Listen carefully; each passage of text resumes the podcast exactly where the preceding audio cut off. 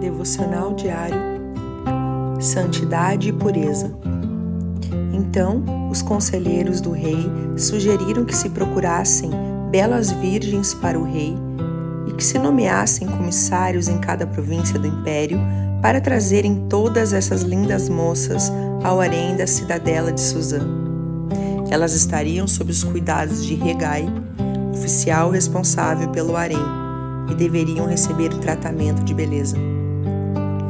Esther 2, 2 e 3 Aqui temos outra preciosa verdade espiritual para as nossas vidas.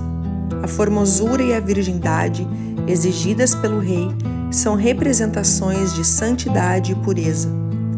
Quando o rei foi buscar uma noiva, ele buscou aquela que atendia esse padrão. E assim será conosco. Quem não estiver alinhado com a palavra de Deus não será chamado, não entrará na presença do rei.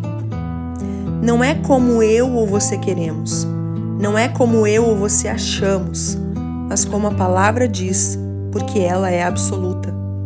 Coloque sua vida no prumo da palavra de Deus, não sendo apenas um ouvinte, e deixe que ela lave e limpe suas vestes e seu coração. Deus te abençoe. Pastora Ana Fruit Labs.